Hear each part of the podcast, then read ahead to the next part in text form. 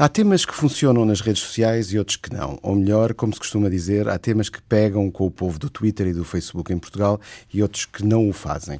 Aquilo que ontem esteve a dar nas redes sociais foi claramente o acidente de Santana Lopes. Liderou as pesquisas no Google, liderou os tweets ontem à noite, com mais de 20 mil, e estava ainda hoje de manhã em terceiro lugar naquilo que era conversado na rede social. Por outro lado, temos aquilo que não funciona. E o que não funcionou foi, por exemplo, aquilo que teve muito destaque nos mídias, a questão dos incêndios. Nos últimos sete dias foram publicados mais de 300 notícias sobre os incêndios e o Ciresp na comunicação social.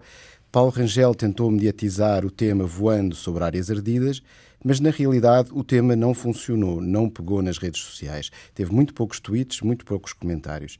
E se houve alguém que lucrou com isso em termos dos candidatos, sobre questões que têm a ver com os incêndios, embora pouco, foi Nuno Melo e Marisa Matias.